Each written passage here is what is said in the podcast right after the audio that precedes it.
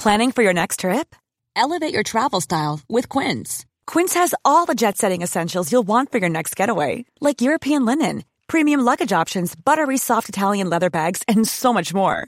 And is all priced at 50 to 80% less than similar brands. Plus, Quince only works with factories that use safe and ethical manufacturing practices.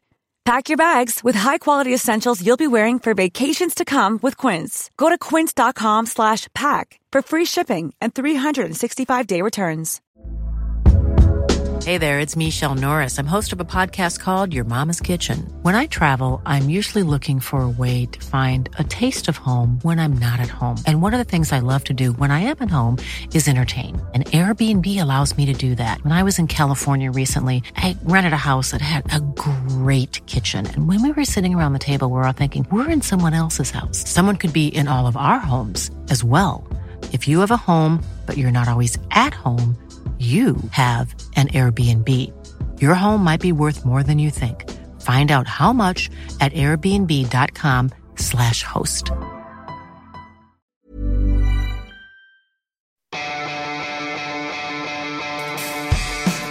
Universo Premier, tu programa de cabecera de la Premier League.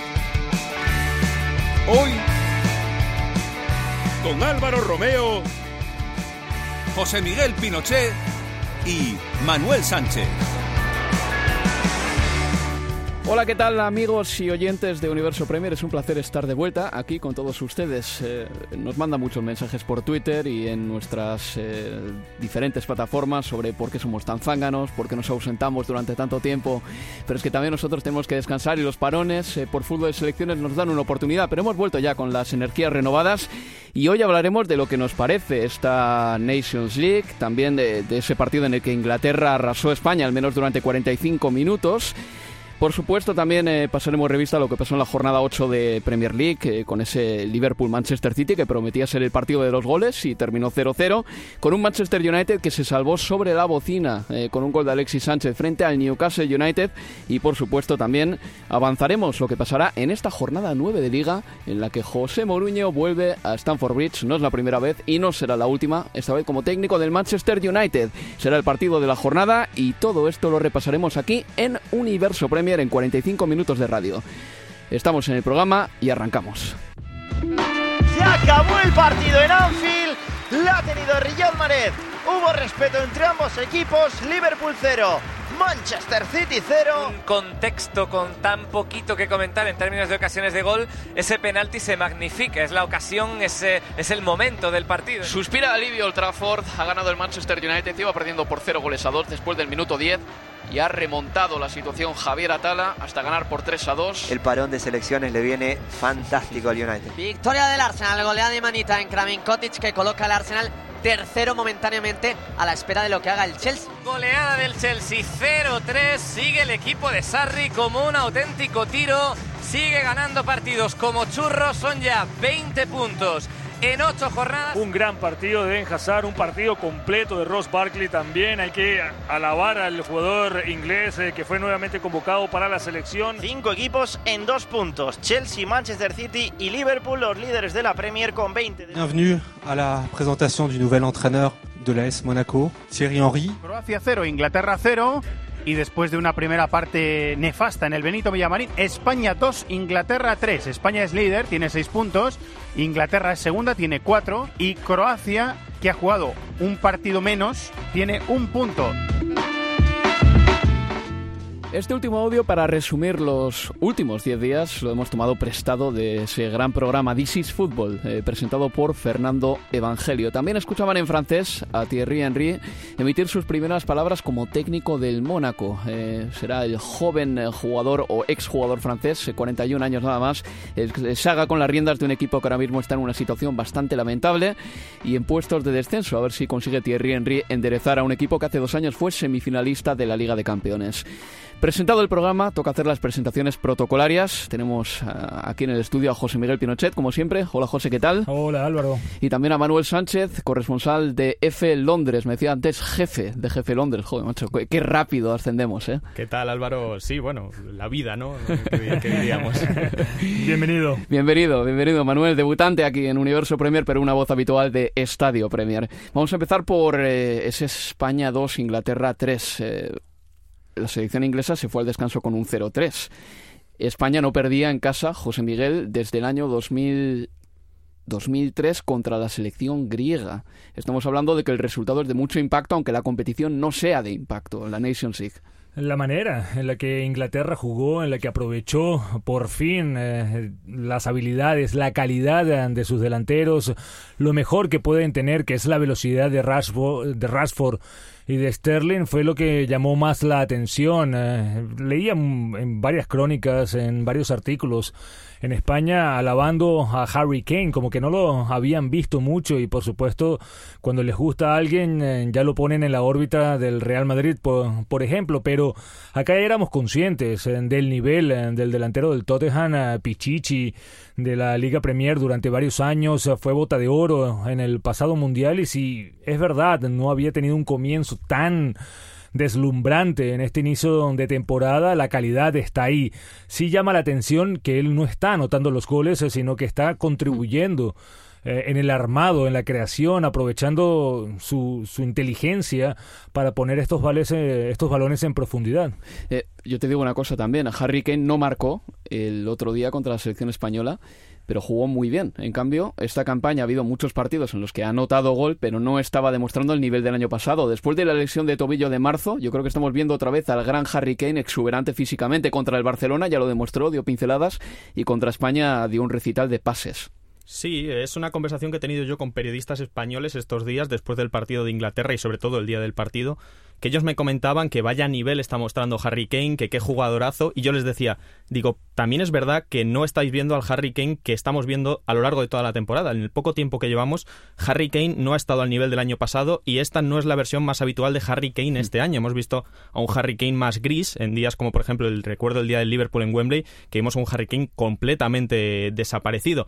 Entonces también el día de, España en Wembley, que prácticamente no vimos al, esa fue la mala racha de Harry Kane, ese mal, mm. mal más, más de septiembre, pero se ha mm. recuperado ya en octubre y de hecho eh, una cosa que yo le noto es que contra un defensa como Ramos, por ejemplo, le domina a un jugador que es muy difícil de dominar. El año pasado en Wembley, me acuerdo que a, Sergio Ramos le dio una, una noche para olvidar. Exactamente, la victoria del Tottenham contra el Real Madrid. Y este año lo mismo. Otra vez más, los balones largos se los ganaba todos a Ramos, los balones por arriba de Pickford. Sí, a, veces eh, nos olvidamos eh, del peso que tiene participar de una Copa del Mundo, llegar hasta las instancias finales, no solamente ya físicamente, sino también eh, psicológicamente, mentalmente.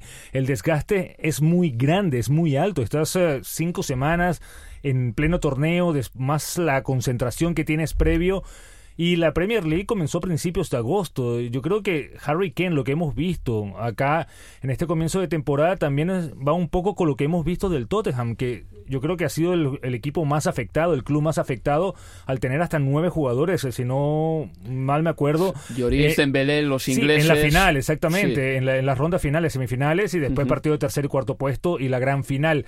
Entonces, eh, yo creo que a partir de ahora, después de, este parón, después de lo que ha sucedido, vamos a empezar a ver a un Tottenham distinto. Vamos a empezar a ver a, un Tottenham eh, con Lloris eh, después de sus problemas, tanto con la policía como los problemas físicos que ha tenido. Dyer también tenía un poco más de protagonismo. De Leali, recordemos que todavía está lesionado. Eriksen, que también ha estado ausente. Entonces, yo creo que el Tottenham es un equipo que va a tener que hablar mucho de ahora en adelante. Está solamente a dos puntos de la cabeza. Ahondaremos mucho más eh, dentro de poquito eh, del Tottenham, eh, sobre el Tottenham, sobre la selección inglesa. También vuelve Eriksen, José Miguel. Es una buena noticia. No sé si será titular este fin de semana, pero ya está listo para jugar, que es lo importante, como ha manifestado hoy Pochettino. Pero antes yo quiero hablar con Robert Hatch, periodista inglés. habla castellano de maravilla. Ya lo saben ustedes si son oyentes de Universo Premier. Es periodista de Eurosport y él Em, no estaba del todo contento por esa victoria de Inglaterra porque tristemente estuvo empañada por los incidentes de los hooligans en Sevilla. Robert Hatch, buenas tardes. Buenas tardes, ¿cómo estamos? Rob, eh, hablábamos tú y yo estos días y me decías que, que ya basta, ¿no? De, de estos hooligans ingleses que viajan por Europa y que conquistan una plaza, conquistan una calle y que a partir de ahí lo único que hacen es eh, fastidiar al personal. Pues sí, les voy a revelar algo. Pues mi edad. Tengo 34 años y desde que yo me acuerdo de, desde muy niño, eh, casi todos los partidos en el extranjero de la selección inglesa han, han sido marcados por ese tipo de comportamiento asqueroso, llamémoslo como, como lo es, eh, y, y, vergonzoso, ¿no? Eh, de, de, unos hooligans que, que basta ya decir que son unos pocos y si siempre pasa, siempre pasa. Y la verdad es que ni he visto el partido el otro día. eh, Así de enfadado estabas. sí, sí, exacto. Porque, como, como acabo de contar, eh, desde, desde que era niño lleva esto pasando. Y de verdad, quita las ganas de ver el fútbol. Hay cosas más importantes en la vida y, y bueno, aunque esto no, no sea el plataforma, la plataforma, perdona, para hablar de estas cosas ya, ya vemos cómo aumenta el nacionalismo en el mundo y, las cosas feas y, y bueno, con el deporte podría, podríamos tener algo más bonito, ¿no? Y, y ver un buen partido sin esos incidentes. Rob, eh, un, una cosa, pero también eh, hemos visto en, en el pasado reciente, lo vimos en el Mundial de Rusia, lo vimos en la pasada Eurocopa, donde los aficionados ingleses no fueron protagonistas uh, por estos hechos. Eh, vemos que lo que sucedió en Sevilla esta semana, sí, tú hablabas que son unos pocos, pero sí la verdad es que se había trabajado o se ha venido trabajando tratando de eliminar eh, a estos hinchas violentos, pero la, está resultando muy difícil o tal vez es un nuevo brote de ellos. Yo no, eh, yo creo que es más complicado que esto. Eh, para simplificarlo un poco, para, para los pocos minutos que tenemos, eh, suele suceder ahora en los partidos que, están en el extranjero, porque como dice, dentro de Inglaterra están bien controlados. En los grandes torneos, vimos en Brasil, eh, en Rusia, están bastante controlados. Pero hemos visto incidentes en Europa en donde hay vuelos baratos, donde se puede viajar con facilidad y, y no es la gente que suele ir a viajar con la, sele la selección la gente que suele viajar, obviamente, está controlada, está conocida por la policía y, por los que venden lo, las entradas. Eh, es gente que, que, que, tiene quizás poco dinero, que no tiene trabajo y, y bueno, pues eh, encuentra un vuelo barato y, y ya vemos lo que pasa.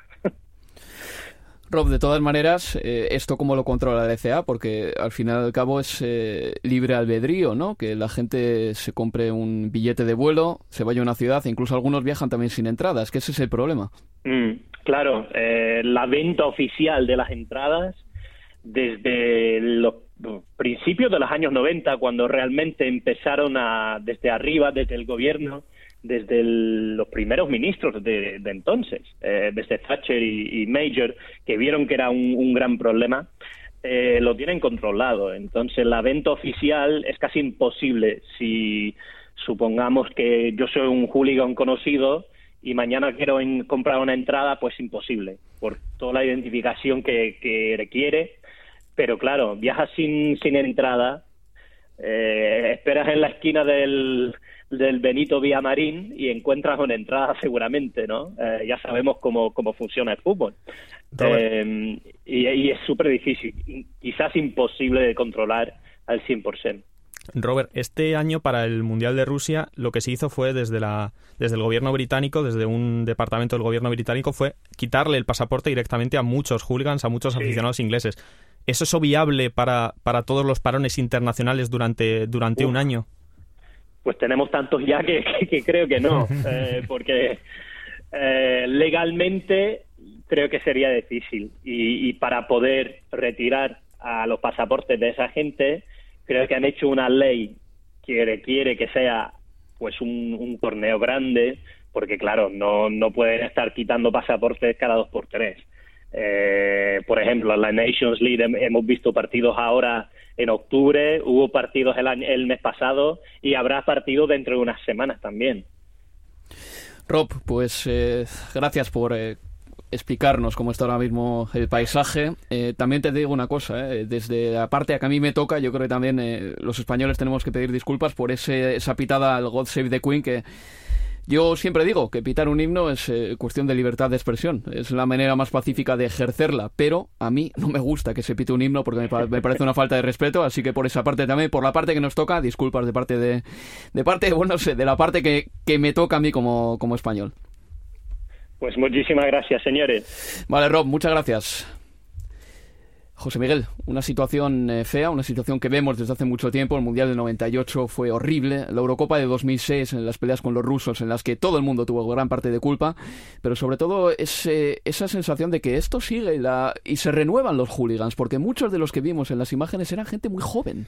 Pero no, yo creo que solamente apuntar a, a los hooligans ingleses eh, es equivocado. Es algo que está sucediendo mucho en los rusos. Eh, aficionados rusos, los aficionados polacos, los aficionados de la Europa Sí, del digo, Este. en este momento, con los españoles. Sí, por, por supuesto. España. Sí, sí, pasó. eh, y yo creo que fue una minoría. eh. Yo vi las Mm. imágenes, estuve siguiendo la- las noticias y fue una minoría. Fue una minoría que la mayoría estaba borracha, que estaba eh, con exceso de, al- de alcohol en el cuerpo y eso fue yo eh, lo creo lo que yo creo que provocó mucho más los incidentes o provocó mucho más eh, la forma de actuar de ellos. No creo que uno pueda encasillar en este momento a una Inglaterra que ha hecho muchísimo trabajo por erradicarlo de las canchas. Lo vemos acá en la Liga Premier, lo vemos en el estadio acá donde uno puede ir tranquilamente con las familias, salir del estadio y no te pasa absolutamente nada. Lo que es indudable es que el tipo de público que te encuentras en el fútbol de clubes y luego los problemas que te puedes encontrar en el fútbol de selecciones no tienen nada que ver. Vamos a hacer una pausa, cerramos este bloque y volvemos dentro de nada eh, con el segundo bloque Mom deserves the best, and there's no better place to shop for Mother's Day than Whole Foods Market. They're your destination for unbeatable savings, from premium gifts to show-stopping flowers and irresistible desserts. Start by saving 33% with Prime on all body care and candles. Then get a 15-stem bunch of tulips for just $9.99 each with Prime. Round out Mom's menu with festive rosé, irresistible berry chantilly cake, and more special treats. Come celebrate Mother's Day at Whole Foods Market. There's never been a faster or easier way to start your weight loss journey than with PlushCare. PlushCare accepts most insurance plans and gives you online access to board-certified physicians who can prescribe FDA-approved weight loss medications like Wigovi and Zepbound for those who qualify. Take charge of your health and speak with a board-certified physician about a weight loss plan that's right for you. Get started today at plushcare.com slash weight loss. That's plushcare.com slash weight loss. plushcare.com slash weight loss. Hey there, it's Michelle Norris. I'm host of a podcast called Your Mama's Kitchen. When I travel, I'm usually looking for a way to find a taste of home when I'm not at home. And one of the things I love to do when I am at home is entertain. And Airbnb allows me to do that. When I was in California recently, I rented a house that had a great kitchen. And when we were sitting around the table, we were all thinking, we're in someone else's house. Someone could be in all of our homes as well. If you have a home, but you're not always at home, you have an Airbnb. Your home might be worth more than you think. Find out how much at airbnb.com/slash host. programa. Universo Premier, la revista de la Premier League.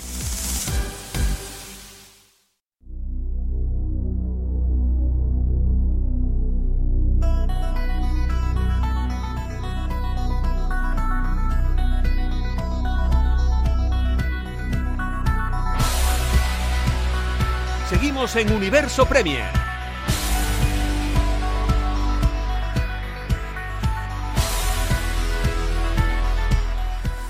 Aquí proseguimos con las voces de un servidor, Álvaro Romeo, eh, José Miguel Pinochet, como siempre, aquí a mi lado, y hoy con eh, Manu, con el gran Manu, eh, Manuel Sánchez, que está con nosotros eh, en el análisis de lo que ha sido la Nations League y todo lo que vendrá después.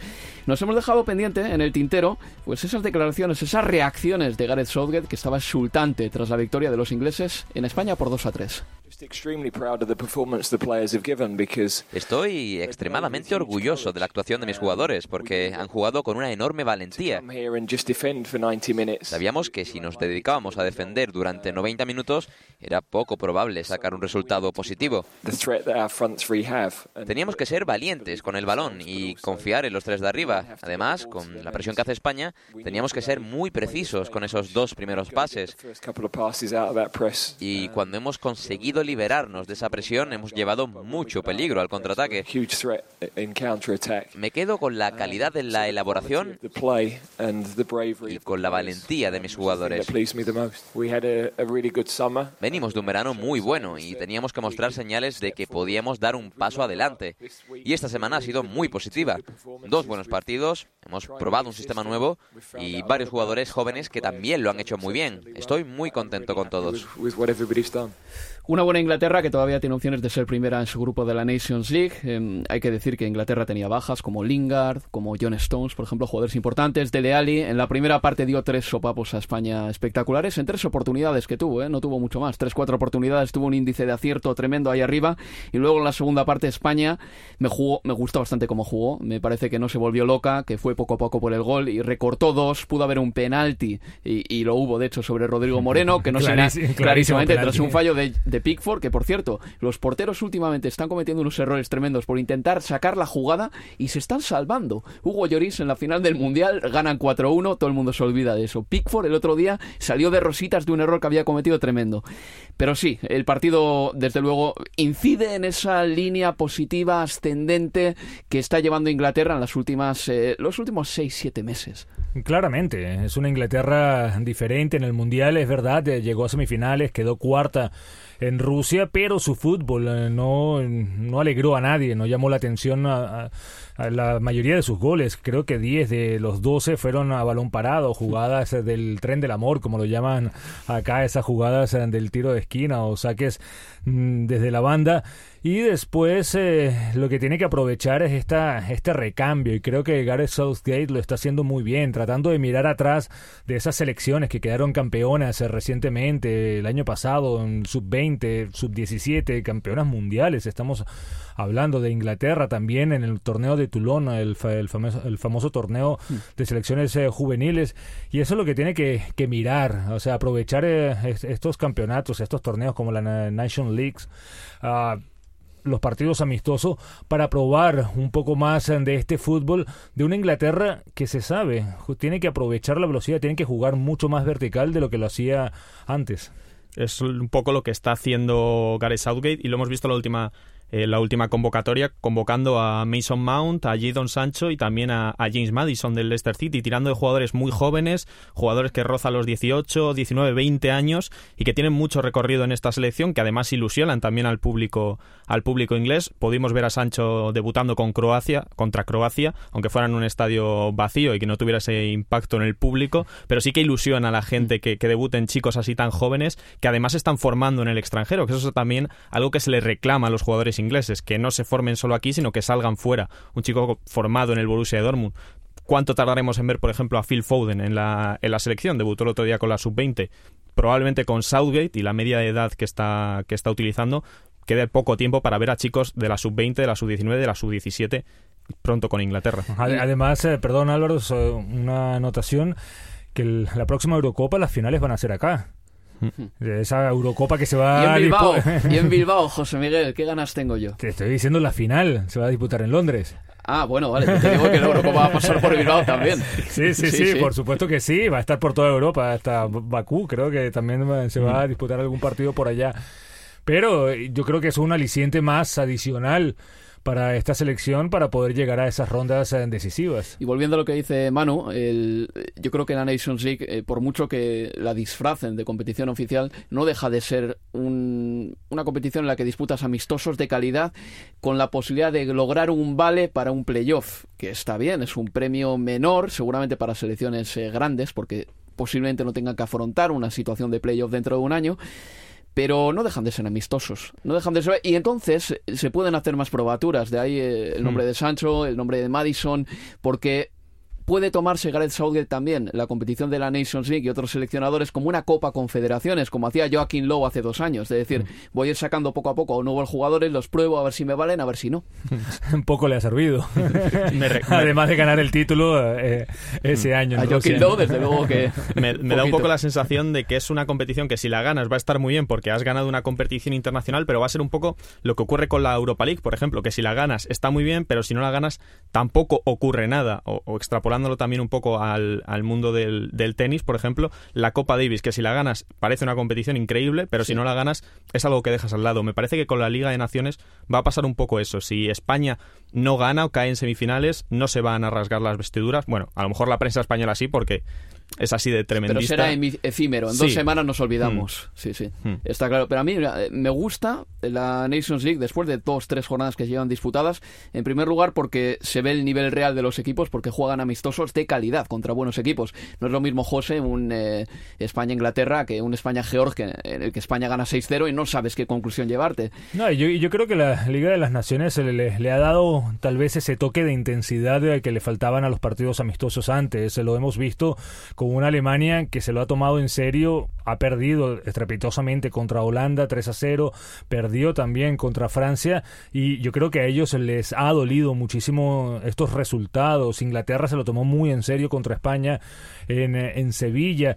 Y eso yo creo que favorece a la competición y favorece tal vez a estos equipos que están en las categorías 2 y 3 de poder ascender. Yo creo que las categorías más abajo no hemos hablado de ellas, pero las elecciones eh, como Gibraltar, por ejemplo, que ha tenido dos victorias, exactamente, sus únicas dos victorias en su historia, yo creo que ellos sí se la están tomando en serio y subir de categoría sería un gran logro. Un puesto para el playoff. Y a mí también el grupo D, eh, bueno, la categoría D, donde están esos grupos con las peores selecciones de Europa, me ha ayudado a saber cuál es la peor de todas ellas, porque yo siempre decía, ¿cuál es la peor? Andorra, Liechtenstein, Gibraltar. San Marino. La peor ahora mismo, efectivamente, José Miguel, ganas el Gallifante, San Marino, cero puntos y menos 13 en el diferencial de goles. En algún momento había que saber eso también, ¿no? Y yo creo que es muy importante eh, el hecho de que haya ascenso y descensos, porque ninguna selección grande quiere descender, aunque no signifique nada. Pero imagínate Alemania en segunda división de la Liga de las Naciones. Estamos hablando de, una pero puede ganar la Eurocopa, campeona del mundo. Puede ganar la Eurocopa estando en segunda división de, la, Copa de Nación, de la Nations League, pero a la vez no, no es plato de buen gusto bajar. Ese es el tema. Por cierto, que Alemania, eh, lo tenía aquí apuntado en el guion, ha perdido contra Holanda 3 a 0 y contra Francia 2 a 1. Holanda yo la tenía por una selección en demolición. Ronald Koeman está haciendo un gran trabajo de rejuvenecimiento de ese equipo. Eh, Francia es la campeona del mundo. Pero Alemania, yo vi la alineación el otro día, no sé si Joaquín lo está haciendo muchas probaturas, pero había muchos futbolistas, sobre todo los carrileros, que me parecían muy de segunda fila y los centrales. Y Manuel Neuer ahora mismo no es un portero que esté vigente como Ter Stegen, hay que hmm. decirlo claramente. Yo hice, el otro día estuve buscando, escribí sobre eso de la selección que estuvo el otro día en, eh, en, Francia, que se enfrentó con, contra la selección campeona del mundo, solamente cinco de los jugadores que estuvieron en 2014, quedaron, que quedaron campeones, estuvieron en, eh, en, ese partido. Cinco y que no están en su mejor nivel. Thomas Müller estuvo en la banca, Manuel Neuer, tú ya hablaste de él, Himmels es una sombra de lo que fue y se está viendo también en el Bayern de Múnich lo mal que le va a ese equipo. Entonces, eh, yo creo que preocupa a, la selección eh, dirigida por Joaquín Lowe de lo que va a pasar porque no está funcionando esa generación de recambio y sobre todo lo que más llama la atención es que no tiene gol. De los 11 partidos que ha disputado este año solamente ha anotado 9 goles y de sus delanteros, tres de ellos han anotado 3 goles, uno cada uno. Entonces, yo creo que hay algunas señales eh, que llaman a, la preocupación, eh, que llaman a que están sonando un poco la alarma en esta selección alemana que hace cuatro años todo el mundo decía que era el modelo perfecto a seguir. Eh, pero ni todo es tan, malo, tan malo ahora ni, ni tan bueno antes, seguramente. Haya un término medio. Alemania tiene seguramente unos 50 o 60 jugadores seleccionables, porque la sub-21 de Alemania, la sub-23 de Alemania que juega la Confederaciones y la absoluta eh, tendrá unos 40-50 jugadores de calidad, pero lo que tú dices, en posiciones muy sensibles falta algo. El Bayern de Múnich está utilizando a Sandro Wagner, un delantero flojísimo, como plan B. Eh, ahí para, para, sacar adelante partidos que se le atascan al Bayern. Y la selección alemania es, alemana, perdón, yo creo que el mejor delantero que tiene es Timo Werner, pero todavía está por verse si ese chico va a ser un delantero de primer nivel. Pero no es centro delantero. Claro. No es un eh, Miroslav Klose. No, el está, otro día jugó, jugó, jugó, tirado a la banda, creo, Sí. el otro día contra.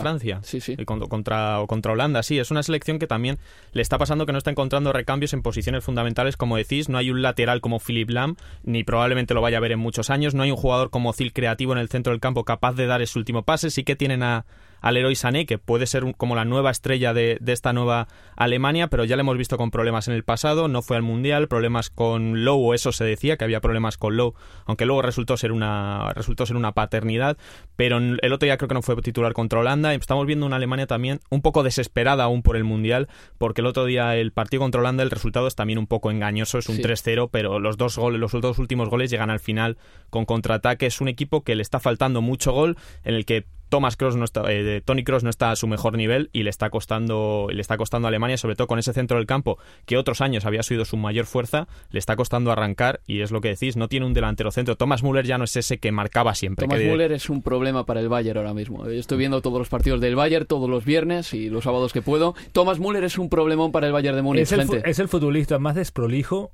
que ha logrado tanto en, Sí, en el fútbol, en- seguramente. en, lo que llevo viendo. O sea, nunca me pareció, no sabía lo que era, si era delantero, si era punta, si era mediocampista, pero anotaba goles. Ahora que no los anota, yo creo que ya está de más. Es un náufrago en el campo. Em, Antes de pasar ya con la Premier League, porque este programa se llama Universo Premier, ¿eh? no, no, no, lo, no lo olvidemos.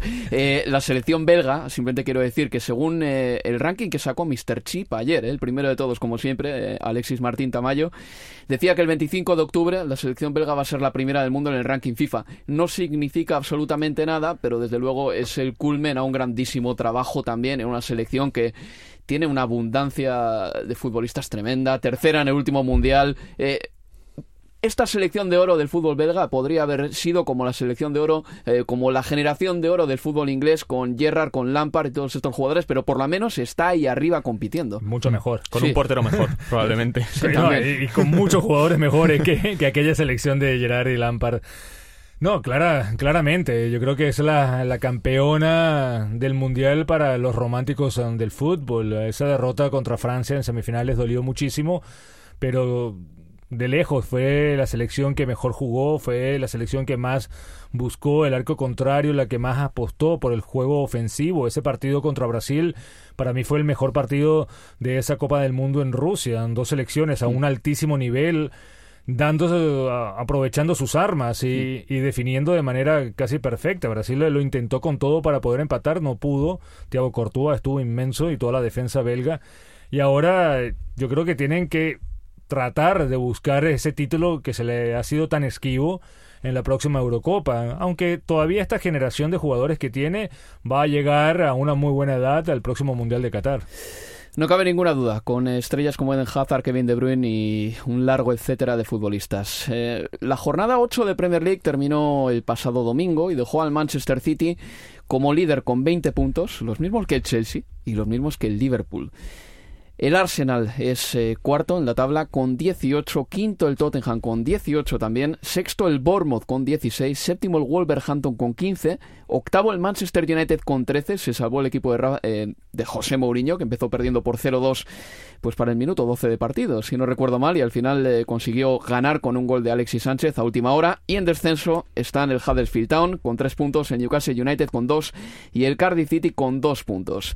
Para ambientar la jornada 9 de Liga, pues vamos a poner la previa de un partido que a nuestro juicio, y en realidad a juicio de todos, es el partido de la jornada. Ese que van a disputar en Stamford Bridge a las doce y media del sábado el Chelsea y el Manchester United. Partido de la jornada. Sigue el equipo de Sarri como un reloj, sigue ganando partidos, eh, sigue Hazard marcando goles, ya son siete, máximo goleador de la Premier. Este sábado. Está en un estado de forma espectacular, el mejor jugador de la Liga Premier en este momento, sin lugar a dudas. A partir de las doce y media hora inglesa, Chelsea contra Manchester United. Manchester United 3, Newcastle United 2, camino del empate el partido y Alexis Sánchez en el minuto 89 ha marcado el 3 a 2 definitivo que deja al Manchester United pues salvado después de una semana horrible. Sintonízanos 15 minutos antes para la previa del partido. Yo creo que esto puede ser un punto de partida, ¿por qué no? ¿Eh? Una victoria con remontada para todo lo que se viene. Siempre es bueno ganar. Será el partido número 53 que disputen estos dos equipos en eh, Premier League. El Manchester United ha ganado 15, el Chelsea ha ganado 18, ha habido 19 empates. El Chelsea en realidad es la horma del zapato del Manchester United en la Premier, los datos así lo demuestran. Ambos equipos llegan en dinámicas eh, distintas. El Chelsea tiene 7 puntos más ahora que en el mismo punto de la temporada hace un año. Y el Manchester United tiene 7 puntos menos que el año pasado a estas alturas. José Miguel, una vuelta de José Mourinho a Stamford Bridge siempre es la noticia de la semana y la comidilla de la semana. Siempre atrae, ya lo vimos en el pasado cuando fue goleado por el equipo de Antonio Conte, ese enfrentamiento que tuvo con el técnico italiano. No creo que vaya a ser igual eh, con Mauricio Sarri. Yo creo que eh, el sabio ex técnico del Napoli va a saber tratar y recibir a Mourinho en la que fue la casa del técnico portugués durante muchísimos años y logró todos sus éxitos. Y yo creo que parte de esa aureola que, que lo rodea eh, como el especial de, del fútbol inglés, pero claramente el Chelsea se ve favorito en este partido. Va a ser una prueba interesante para ver cómo plantea el juego Mourinho de, de su equipo, el Manchester United, ver qué tipo de fútbol va a salir a jugar, si va a aprovechar ese fútbol conservador que lo ha caracterizado en las últimas semanas, o se va a convencer, y que creo que no va a pasar, de que lo que le sirve a su equipo es atacar, como lo que sucedió contra el Newcastle, que cuando salieron y se dieron ya por vencidos y salieron a atacar, con todos los jugadores y con toda la calidad que tienen, dieron vuelta a ese partido. Sí, pero Mourinho, eh, Manuel, atacó porque porque no, le quedaba otra. No atacó mm. Mourinho, atacaron los jugadores. No atacaron los mm. jugadores, no, pero el cambio de Eric Bailey en la primera parte, quiero decir, por, por un jugador más ofensivo, demuestra también que ese partido tenía que ganarlo sí o sí, pero atacó cuando ya estaba pues como, como un gato panza arriba, ya, defendiéndose con todo y, bueno, pues no le quedaba otra. Eh, ¿Habrá un marcaje, por ejemplo, eh, al hombre, a Eden Hazard, como suele, suele hacer José Mourinho. El año pasado puso Ander Herrera ahí, por ejemplo. Pues podría ser, podría ser una opción para Mourinho porque sabe que Eden Hazard es el pichiche esta temporada, que va a estar en dulce. También hay que ver cómo este parón de selecciones ha afectado a los estados de ánimo de ambos equipos, porque, por ejemplo, el equipo de Mourinho vimos como pese a toda la tensión que había entre el vestuario y el propio Mourinho antes del partido del Newcastle, vimos cómo la charla de Paul Pogba animó a los jugadores a la remontada en, en el partido contra el Newcastle. Entonces hay que ver también cómo está esa, esta, esa unión o, esa, o si se han conseguido enfriar los ánimos en, en Old Trafford de cara al partido de Stamford Bridge. En eh, poner a un jugador defendiendo a Eden Hazard probablemente sea una opción que entraría dentro de, la, de la, táctica conservadora de, José Mourinho, de renunciar probablemente a un hombre en el centro del campo y meter a y meter algún algún algún hombre que pueda que pueda marcarle y sobre todo evitar que, que, consiga tener espacios porque creo que Hazard va a estar complicado que consiga los espacios que hemos demostrado en otros partidos eh, las últimas jornadas para, para, poder hacer daño al contraataque. Veremos qué plantea Mourinho, probablemente un partido duro en el centro del campo, sobre todo para, para paliar esa, esa, esa, calidad que tiene que puede tener el Chelsea con jugadores como Jorginho, por ejemplo, al que hemos visto bastante en forma en este parón de, selecciones. Eden Hazard, José Miguel Pichichi de la Premier League, en términos de, de productividad, Hazard eh, da un gol, anota un gol o da una asistencia cada 58 minutos esta temporada. Em, es, un, es un mejor promedio en, Premier League. Y el, eh, el, Manchester United está viendo como David De Gea eh, está digamos que teniendo muchos más problemas para, para, parar. Hay una especie de vértice que hace la, la empresa de estadísticas Opta que, que básicamente te dice eh, lo que... Voy a traducir literalmente lo que, lo que explica. Son los goles esperados eh, que un portero detiene. Es decir, cuando una ocasión es manifiesta y el portero termina deteniéndola. El año pasado David De Gea fue el portero que más de esas paradas realizó, la pasada temporada. Este año está en el puesto decimocuarto de ese ranking en Premier League. David De Gea no está bien, Eden Hazard está a tope, el Manchester United en defensa es una verbena que realmente los equipos de José Mourinho precisamente se empezaban a armar a eh, en, faceta defensiva antes de ser equipos atacantes. Lo que pasa es que no saben cuál es su mejor defensa. Lleva todos estos años al frente del Manchester United. Y no ha repetido este año defensa. Todavía no sabe exactamente cuál es la mejor pareja de centrales. Se trajo a Eric Bailey, se trajo a Linfield. Eh, son jugadores eh, que en sus respectivos equipos eh, depuntaban como grandes prospectos, pero una vez en el Manchester United, no sé si fueron las críticas, la presión del escudo, Old Trafford, pero no han llegado nunca al nivel eh, de que ellos se esperaba y por supuesto Phil Jones y Chris Smalling sabemos eh, que son Te dos, gustan, ¿eh? son dos jugadores que no tienen y no han tenido y jamás tendrán el nivel de un Manchester United. Receso, habituallamiento. Volvemos ahora. Universo Premier, la revista de la Premier League.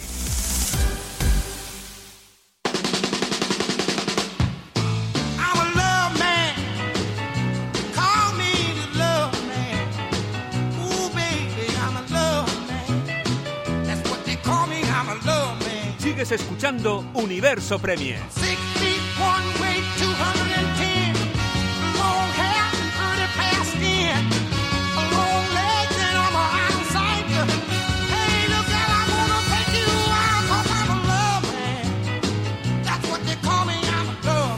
Para hacer cumbre eh, aquí en Universo Premier, nada mejor que Otis Redding, José Miguel Pinochet. Eh, ¿Te gusta la música? Mucho.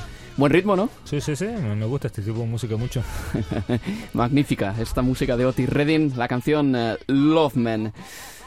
A ver, Eriksen, José Miguel, vaya lío con Christian Eriksen. El seleccionador danés eh, dijo que, que podía tener una lesión abdominal crónica. Eh, el entrenador se llama Age Areide. Una declaración que alarmó muchísimo aquí en Inglaterra, alarmó a los aficionados daneses y por supuesto a los del Tottenham. Y hoy Pochettino lo ha querido desmentir. Christian is, is ready again to compete, to, to play. That is our decision if he's going to play Saturday or no, from the beginning or from the bench, or um, because it's that decision that they're going to take tomorrow. But um, I think nothing to say about the comment from the manager of Denmark.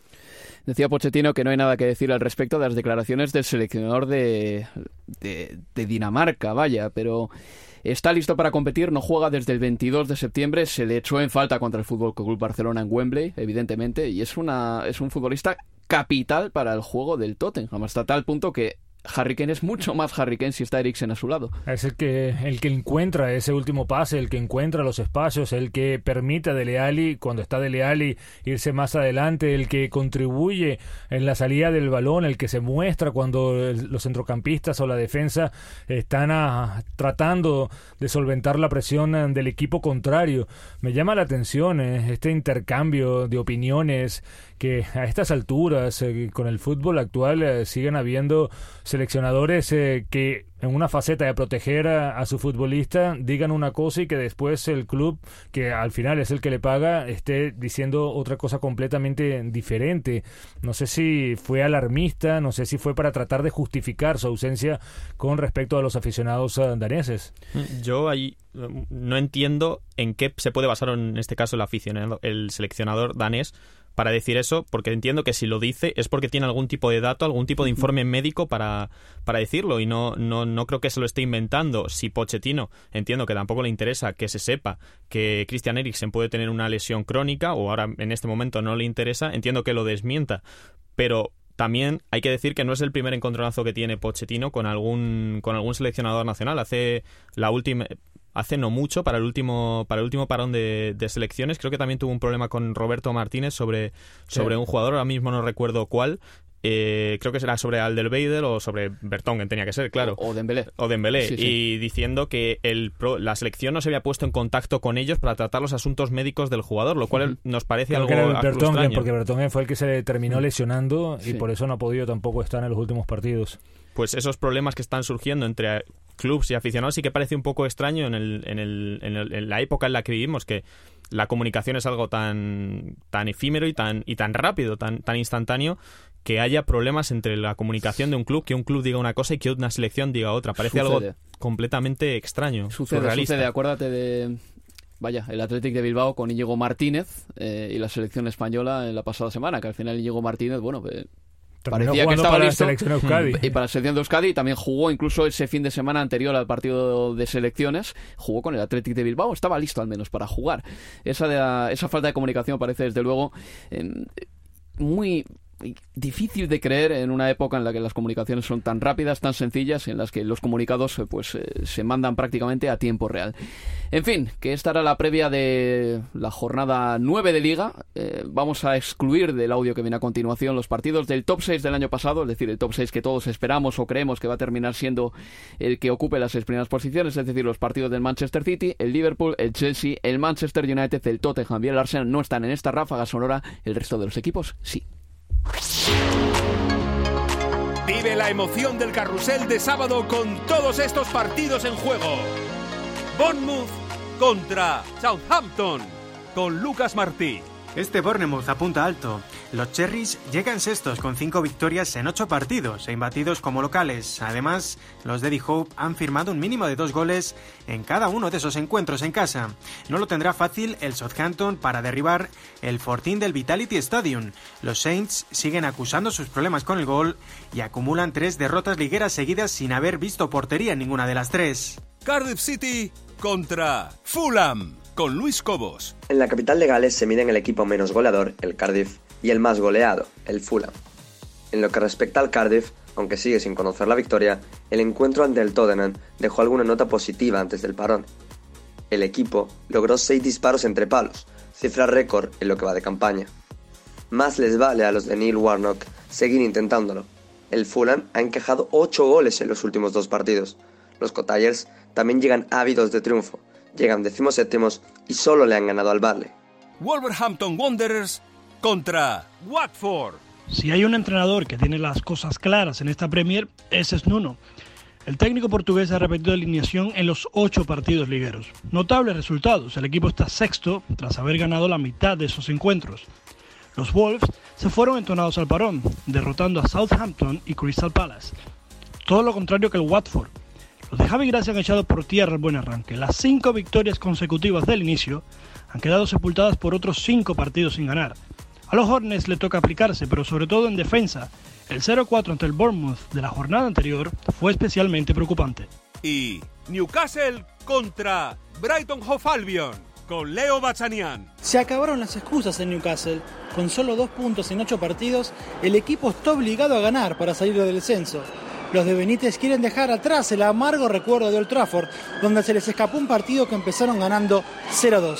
Yoshinori Muto, una de las buenas noticias que dejó ese partido contra el Manchester United, podría repetir en el 11 después de una buena actuación. Paul Dummett, por su parte, también apunta a titular tras regresar de lesión. La ocasión parece propicia para las urracas. Reciben a un Brighton que lleva 11 meses sin ganar fuera de casa. Los de Chris Hutton acumulan 8 partidos sin conocer la victoria, pero han encontrado consuelo en el calendario. No volverán a enfrentarse a un equipo del top 6 hasta diciembre. Y el domingo, Everton contra Crystal Palace con Carlos Bustamante. A Marco Silva le empiezan a encajar las piezas. Después del buen arranque de Richarlison y el paso al frente de Sigurdsson, ha emergido la figura de Bernard. El brasileño aprovechó su primera titularidad y fue lo más destacado en la victoria ante el Leicester en la octava jornada. Más nombres propios, André Gómez y Jerry Mina podrían tener sus primeros minutos como Toffees, dos meses después de llegar procedentes de Barcelona. En el Crystal Palace el tono es bien distinto. Los Eagles buscan evitar su tercera derrota seguida pese a la incertidumbre sobre el estado de Wilfried Zaha. El delantero costamarfileño tuvo que abandonar la concentración con su selección debido a unos problemas en el muslo similares a los que allá atravesó hace mes y medio. Y para concluir, decir que Luxo ha renovado hoy mismito hasta 2023, eh, que José Mourinho tiene hasta este viernes para defenderse de una potencial sanción por, jugar, por jurar e insultar en portugués presuntamente ante las cámaras eh, tras el partido entre ante el Newcastle United de, de hace dos sábados y si no se defiende podrían sancionarle con partidos, no solo económicamente. Y por último, Wembley no se vende todavía, José Miguel, porque no ha habido oferta de Can, el dueño del Fulham. Sí, para mí una buena noticia. Vender el Estadio Nacional eh, yo creo que no debería pasar, sino que deberían dejárselo a lo que son los aficionados, a la gente del país.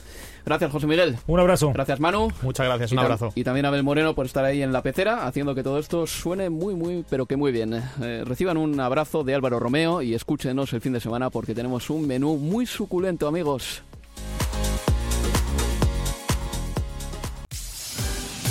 Universo Premier, la revista de la Premier League.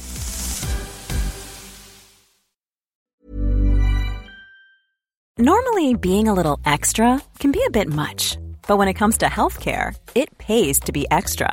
And United Healthcare makes it easy with Health Protector Guard fixed indemnity insurance plans. Underwritten by Golden Rule Insurance Company, they supplement your primary plan, helping you manage out of pocket costs without the usual requirements and restrictions like deductibles and enrollment periods. So when it comes to covering your medical bills, you can feel good about being a little extra. Visit uh1.com to find the Health Protector Guard plan for you. Hey, it's Paige DeSorbo from Giggly Squad. High quality fashion without the price tag. Say hello to Quince. I'm snagging high-end essentials like cozy cashmere sweaters, sleek leather jackets, fine jewelry, and so much more. With Quince being 50 to 80% less than similar brands. And they partner with factories that prioritize safe, ethical, and responsible manufacturing. I love that. Luxury quality within reach. Go to quince.com slash style to get free shipping and 365 day returns on your next order. Quince.com slash style.